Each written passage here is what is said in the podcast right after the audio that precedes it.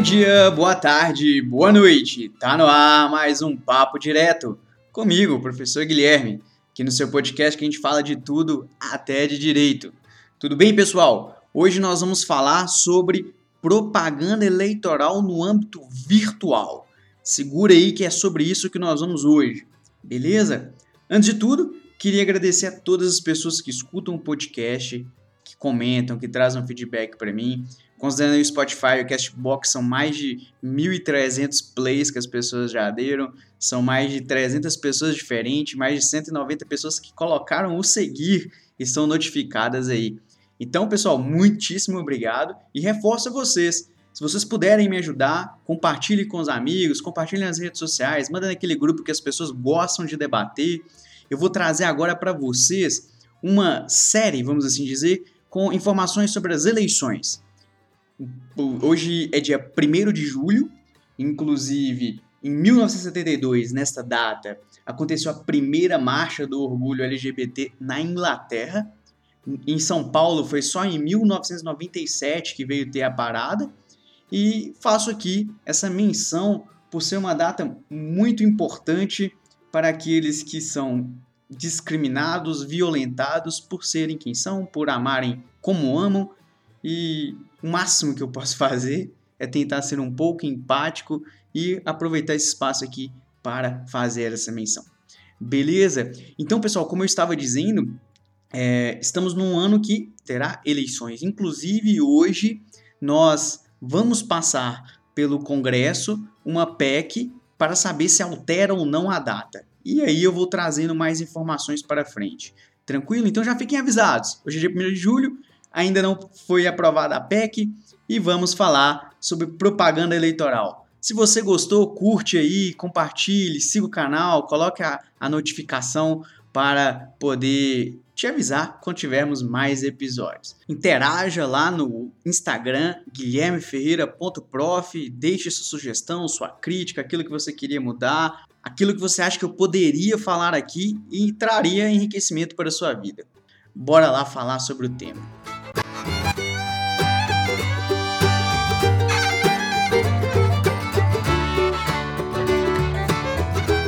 Bem, eu queria falar hoje sobre a propaganda eleitoral virtual e também como que as fake news estão interrelacionadas com este tema. E inicialmente eu tinha feito esse planejamento, como ficou muito grande a pesquisa, aí eu dividi. Então hoje eu vou falar sobre a propaganda eleitoral virtual e o próximo episódio, já fiquem convidados, é sobre fake news. Então o objetivo é passar por uma noção de campanha e propaganda eleitoral ver como a propaganda eleitoral virtual pode ser feita. Pois bem, o que é campanha eleitoral? Campanha eleitoral é um termo amplo. São condutas que os candidatos e partidos políticos têm para angariar votos, conquistar o eleitorado, se apresentar, apresentar suas ideias. As campanhas devem iniciar somente a partir do dia 16 de agosto, porque há a convenção partidária decide quem são os candidatos à inscrição na Justiça Eleitoral. E apesar de sabermos que é difícil a distinção prática de alguns atos de campanhas antecipados ou simples atividades das pessoas, que são pessoas já populares, políticas, que estão na mídia ou na vida pública. Então, em tese, até o dia 16 de agosto, as pessoas não podem fazer campanha, pedir voto. O pedir voto, inclusive, é esse parâmetro geralmente utilizado pela Justiça Eleitoral para punir aqueles que começam a campanha antes do prazo. A propaganda eleitoral é o principal meio em uma campanha eleitoral. É, antes do dia 16 de agosto, é permitido somente a propaganda intrapartidária, que é aquela em que pessoas que querem se candidatar tentam é, fazer o seu nome no meio do próprio partido para conseguir, porque o partido tem um limite de número de candidaturas ele pode lançar é, candidatos e ter uma relação com o número de cadeiras que são disputadas no pleito. Então, é, é possível essa campanha, essa propaganda intrapartidária. É, então, a propaganda política, a propaganda eleitoral, ela possui regramentos próprios. Existem vários dispositivos na lei eleitoral e aqui eu vou selecionar aqueles que estão relativos as redes sociais e as mídias sociais. Antes de eu falar do regramento próprio sobre a propaganda eleitoral nas redes sociais, nas mídias sociais, é bom fazer uma introdução aqui, contextualizar, até mesmo porque aqueles que são mais novos, eles por vezes não entendem que as coisas já foram diferentes, e aqueles que são mais velhos, tradicionais, às vezes não entendem o papel das mídias sociais, das redes sociais hoje. É certo que estes meios de comunicação impactaram fortemente os processos eleitorais. Inclusive, reduziram a nitidez do período de campanha eleitoral. O que eu quero dizer com isso? É, parece que desde o fim de 2014, pelo menos no âmbito nacional, não acabam as campanhas eleitorais e a polarização política. As pessoas permanecem num debate sem fim sobre os mesmos temas, sobre a polarização de partido A, partido B, candidato A, candidato B. Então há um, uma tensão aí que certamente é um impacto das redes sociais e de como ela, ela possibilitou que o debate político adentrasse sem fim nas nossas vidas. Penso que essas redes não criaram basicamente isso, mas elas potencializaram é, além de, de outros elementos que estão presentes, presentes na sociedade atual que não existiam antes, as mídias, as redes sociais, elas trouxeram a potência a tudo isso. O fato é que, se quando eu ainda estava lá na graduação, a internet vinha como o desconhecido que prometia mudar tudo sobre as eleições, hoje ela é meio que algo ainda não tão conhecido e que mudou tudo é algo que ainda está em descoberta e como ser utilizado, como regulamentar. Para ter ideia, o WhatsApp potencializou isso de uma forma única. Por mais que a população brasileira tenha cerca de 25%, de acordo com o IBGE de 2018, de pessoas sem acesso à internet, o aplicativo é de muito acesso, de, de um acesso muito fácil à grande maioria das pessoas. E aí a gente pode até relativizar. Se o dado que nós temos é do IBGE de 2018, hoje, em 2020, julho de 2020, talvez esse número seja ainda menor. Então é um meio que, ainda que digital, tecnológico, tem acesso por muitas pessoas. Possui uma facilidade muito grande da comunicação. Inclusive, várias operadoras de celular, hoje, elas dão o, o livre pacote de dados ao WhatsApp desde que você pague uma taxa mínima, o que ainda facilita essa polarização nas camadas é, mais pobres, a, a classe D e E, que às vezes poderia não ter um acesso a, um, a uma internet dentro de casa, com linha telefônica, ela tem com um preço um pouco mais reduzido em seu aparelho celular. Então o WhatsApp ele mostra aí sua potência como uma rede social, uma mídia social para propagar pensamentos políticos. E assim as pessoas circulam mensagens com muita rapidez e facilidade, algo que a gente nunca se viu. O app ganhou é, apelido que se popularizou, inclusive. Assim, é comum você andar pelo país afora e ver placas, é, zap zap e o número do telefone. Isso demonstra como virou algo popular. É difícil conhecer alguém na nossa realidade assim que não utiliza. Claro que aqui eu estou descriminalizando, discriminando, melhor dizendo, que existem várias pessoas que não têm acesso a um aparelho celular. Mas, assim, quantitativamente, a gente tem uma parcela muito grande que tem acesso a isso.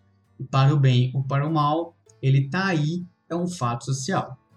E na facilidade de, de mensagens que vem emoticons, desenhos, cores, figurinhas, bandeirinhas, sinais com a mãozinha, é, conteúdos que buscam ir na sensibilidade, nas emoções das pessoas, nós somos bombardeados por conteúdos diariamente isso certamente impacta nas campanhas eleitorais. A gente pode dizer que essas mídias sociais trazem vantagens, esse mundo virtual trazem vantagens para a campanha eleitoral. Podemos falar que é, tem uma liberdade maior sobre os meios de comunicação que serão utilizados, sobre a liberdade do meio, não é só por uma rádio ou por uma televisão, possui suas possibilidades de viés. É, há mais possibilidade de participação das pessoas de forma ativa, a um controle menor do Estado. Por outro lado, a gente pode apontar desvantagens. Há argumentos teóricos no sentido contrário que vão dizer assim: olha, apesar de ter maior liberdade, várias redes sociais estão na mão de grandes e poucas corporações econômicas que têm dinheiro para pagar e direcionar ali, até mesmo por meio dos algoritmos, como as mensagens chegarão às pessoas. A ausência de regras e presença do Estado também traz o um espaço mais caótico, que às vezes é contraprodutivo para a democracia. Possibilita, claro, avanços de, algum lado, de alguns lados, mas de outros, esse aspecto caótico pode ser prejudicial inclusive nesse aspecto das fake news, de ter um desequilíbrio do processo eleitoral por muita mensagem que não traz verdade de forma maliciosa. Então, é um outro fato. Foi necessário regular as atividades eleitorais virtuais. As regras gerais não davam conta de solucionar a infinitude de problemas gerados nas campanhas eleitorais do passado. Eu vi isso advogando de perto em 2014 e ainda era suave o impacto em relação ao que nós temos hoje. É, nesse sentido, várias regras adentram no âmbito virtual para determinar o que pode e o que não pode ser feito na campanha eleitoral pela internet.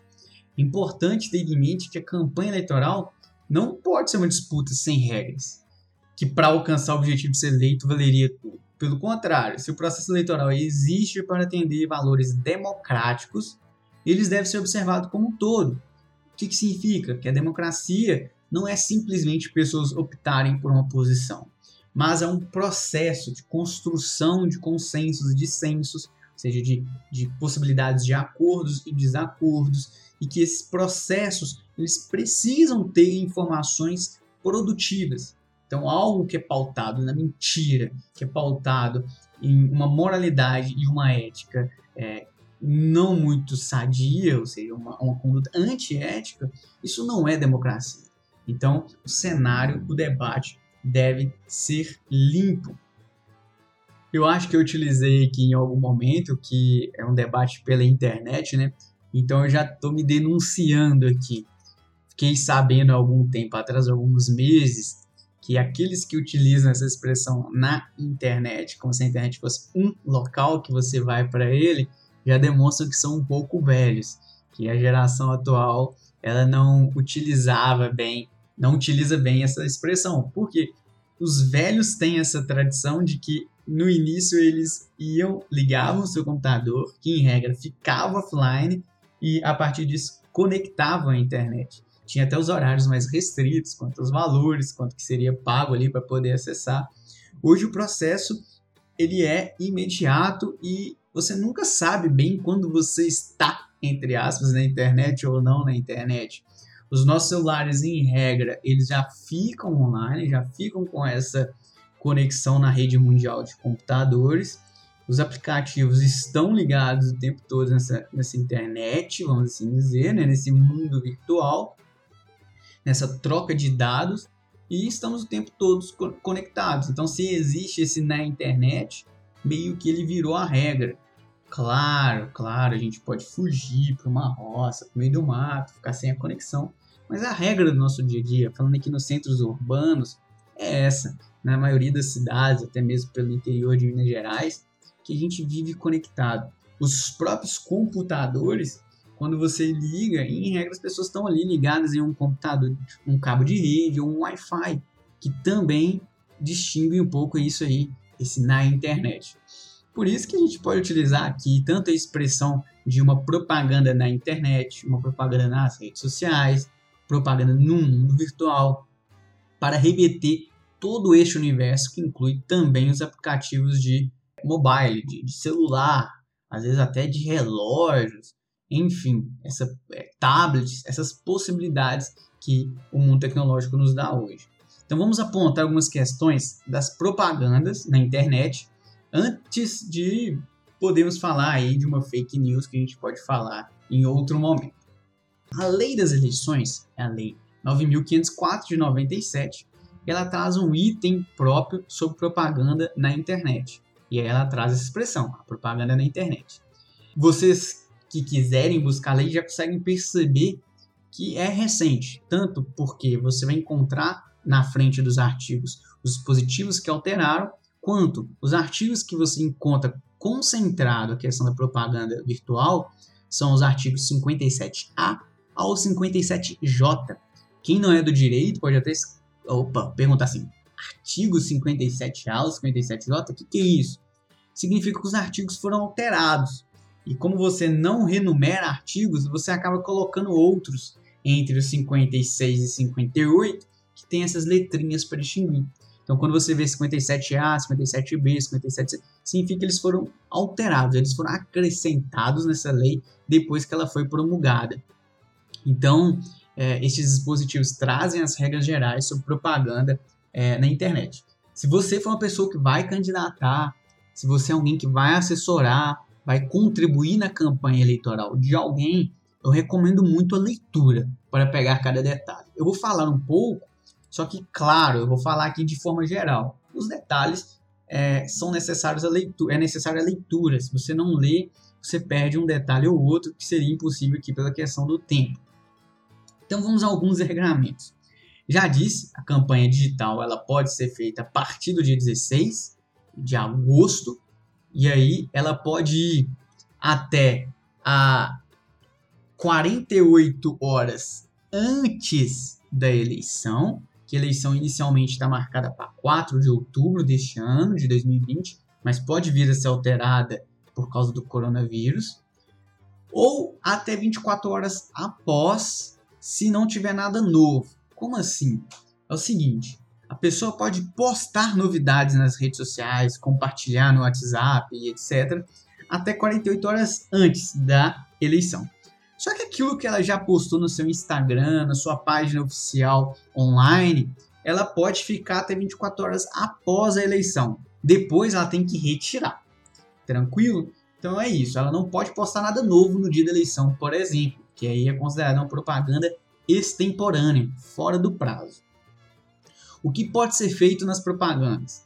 Pode ter o site do candidato, ele deve ser hospedado e registrado no Brasil e isso é comunicado à Justiça Eleitoral.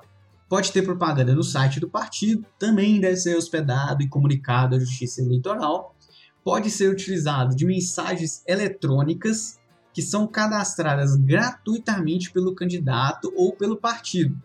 Como assim? Não pode haver compra de dados para mandar pacote de mensagens. A pessoa pode ter dados, é, uma produção ali, um banco de dados de endereços, de telefones para mandar as mensagens, às vezes tem que ter sido conseguido de forma gratuita. Inclusive, ao mandar mensagens, tem que ter, seja por e-mail, seja pelo celular, aquele SMS, tem que ter uma possibilidade fácil da pessoa pedir o descadastramento na própria mensagem. E ele deve ser feito em até 48 horas. E mais, é vedado contratar serviços de disparo em massa. Como eu disse, não pode comprar. Ah, chega uma empresa e fala assim: ah, eu tenho um milhão de contatos, é, te vendo, e dispara em massa mensagens. Isso é ilegal de acordo com a legislação eleitoral.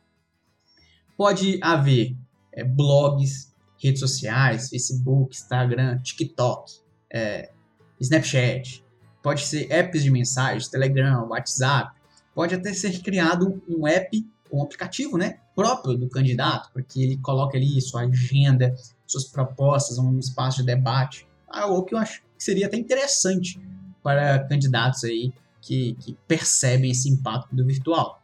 Desde que estes conteúdos sejam gerenciados pelo candidato ou pelo partido, ou que seja uma pessoa que pode até receber para isso, mas que ela não pode pagar impulsionamentos.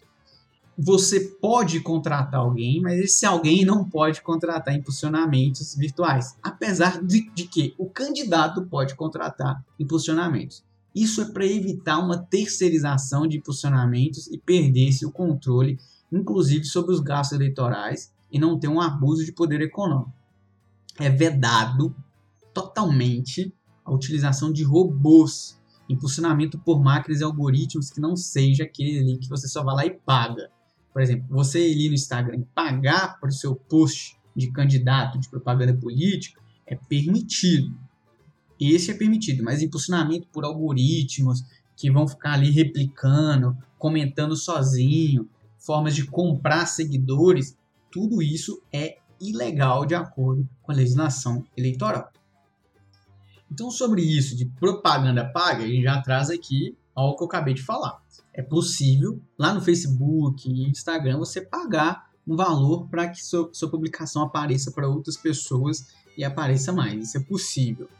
O impulsionamento tem que ser contratado no Brasil é, e ele deve ser para promover ou beneficiar um candidato ao partido. Ele não pode ser para atacar e ofender uma pessoa ou um partido. Ele deve ser para promoção e não deve ser para ataques é, contra o, o partido ou o candidato oposto. Só pode ser pago e promovido pelo próprio candidato ou partido. As pessoas não podem fazer. Então vamos supor que eu apoio o candidato X.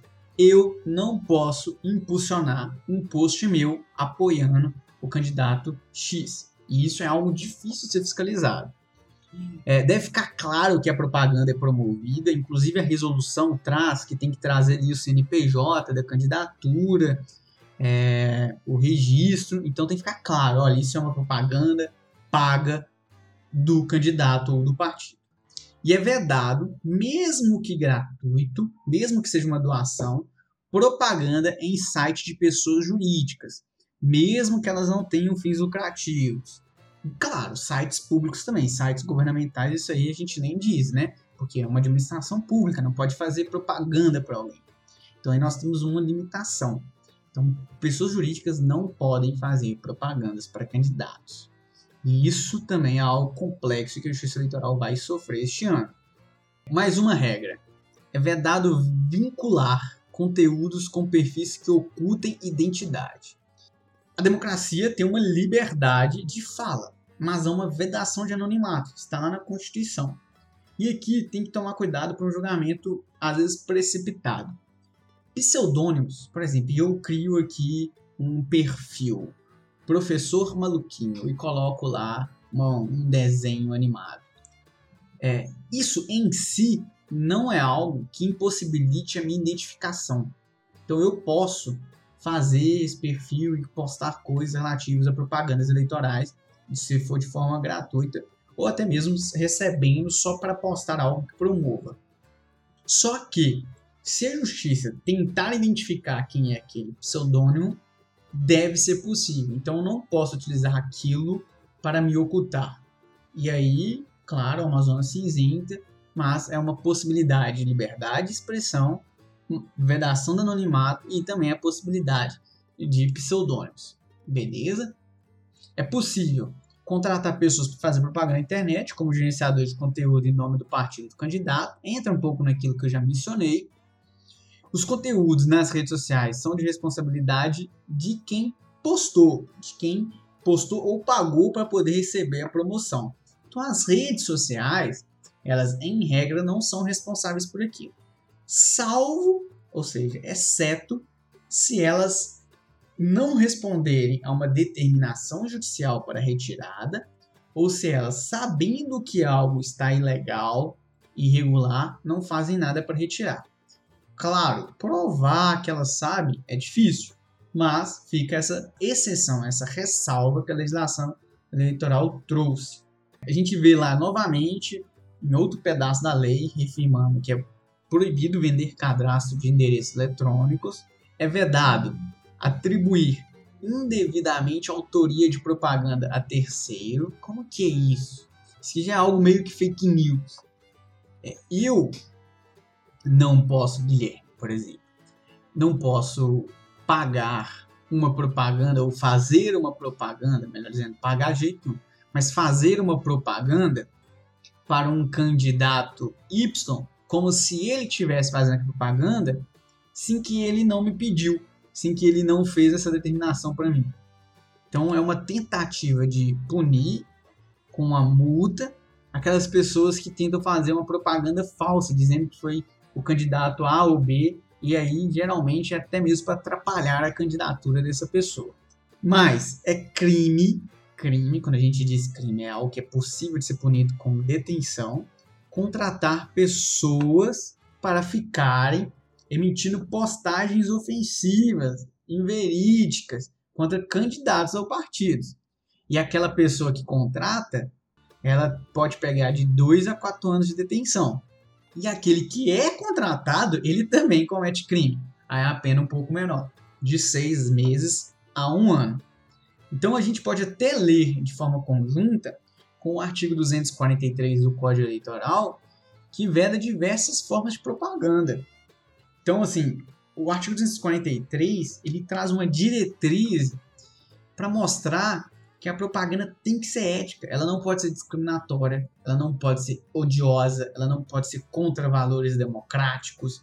Então, assim, nós vivemos hoje tensões de discursos que tentam anular processos democráticos, poderes da União, e isso é vedado.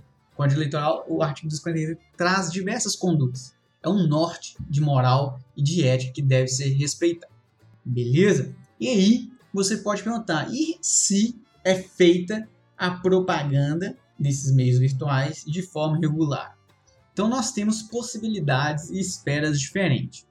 Nós temos a possibilidade de retirada de uma publicidade. A justiça determina a retirada da publicidade, até mesmo com pagamento de multas por aquele que vinculou a propaganda irregular. A multa serve para punir o candidato e ele tem que ter ciência de que aquela conduta estava sendo tomada ou ele determinou aquela conduta para que ele seja punido, para que ele receba essa multa. Isso são consideradas multas administrativas. Há a possibilidade de uma conduta irregular gerar o direito de resposta. Então, se a, se a ofensa veio da propaganda do candidato ou dos atos de campanha, ele será responsável por dar a possibilidade de resposta. Então, às vezes, ele, ele coloca uma propaganda inverídica ou ofensiva na rádio, naquele momento ali gratuito. E aí, se a justiça condena ele de resposta, ele tem que ceder aquele mesmo tempo proporcionalmente para poder dar o dia de resposta àquele que foi ofendido. Se vier de outras pessoas, por exemplo, um jornal que fala uma inverdade, é possível também que a justiça determine o direito de resposta. No âmbito civil, é possível que pessoas que ofendam no meio da propaganda eleitoral, elas tenham que pagar por danos morais ou danos materiais em virtude daquelas falas, daquelas propagandas. E ainda talvez uma das punições mais drásticas, eu nem acho que seja penal, porque nós temos essa possibilidade. O Código Eleitoral, é, a legislação eleitoral como um todo, traz diversas condutas que são crimes. Como eu disse, crimes levam à responsabilidade da pessoa de poder ser detido, ficar preso, ir para cadeia. E aquilo que eu acho que é o mais drástico na campanha eleitoral nem é o penal, é o abuso de poder econômico ou político.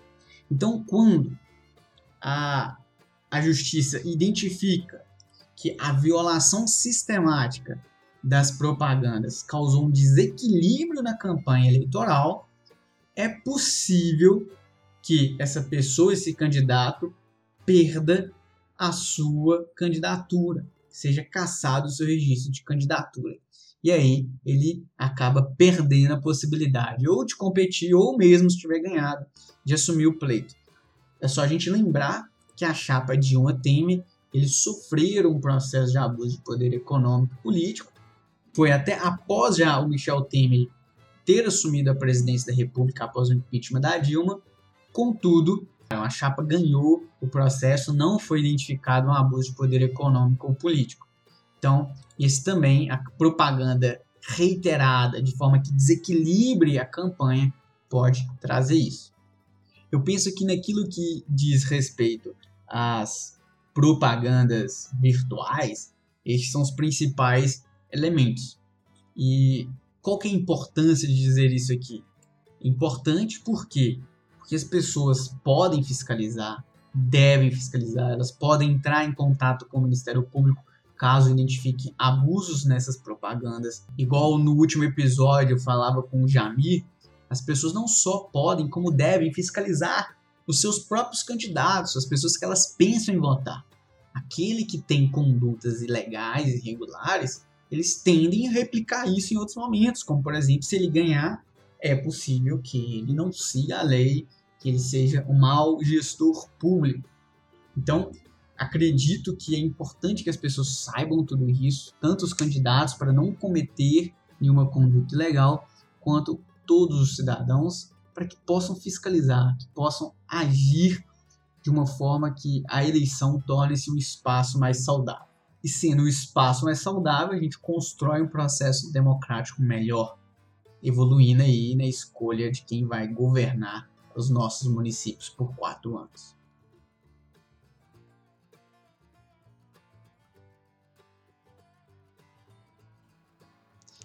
Dito tudo isso, que falamos sobre a propaganda eleitoral digital, bora lá ficar um pouco mais leve com as dicas da prima.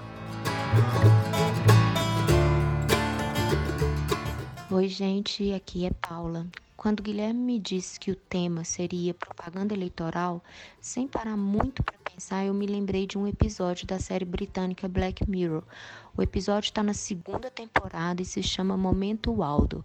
A história se passa quando um urso de desenho animado resolve concorrer às eleições com outros políticos. A segunda dica, que não tem muito a ver com o tema, mas nem por isso é menos importante, é um podcast chamado Negro da Semana. Lá vocês vão conferir histórias de personalidades negras importantíssimas no Brasil e no mundo. Espero que vocês gostem.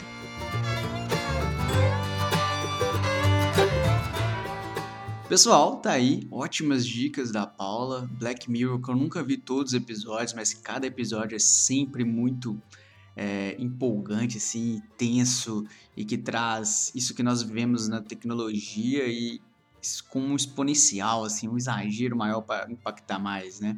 Acho muito legal a ideia geral da série.